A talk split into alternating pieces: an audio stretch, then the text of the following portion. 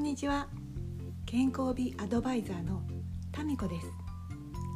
皆さん昨日の配信の一口食べるっていうのやってみましたか？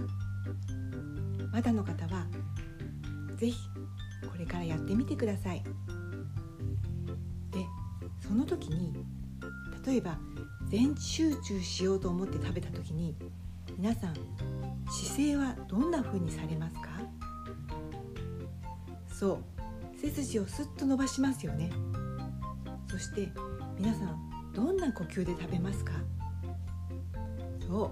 走ってきて「はあはあはあ」っていう状態よりは少し軽く深呼吸して心を落ち着かせて食べようとしますよね。これって本当は日本人が昔から言い伝えてきた食べ方なんですよ。多分うんそうですね。私と同じぐらい年代かもう少し若い方でもよくこう一家のお父さんが「黙って食べろ」とか「姿勢を良くして食べろ」とかそういうこう注意をしてたの知っていますか？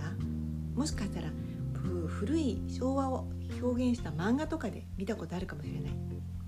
それってこういう意味があったんですよ。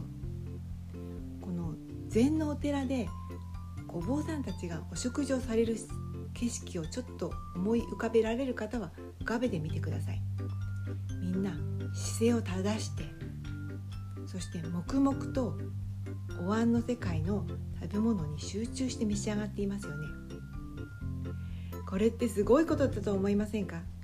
外国でこういう言い伝えがあるかどうか私は分からないんですけれどもこれって日本人のすごいところだなって思います。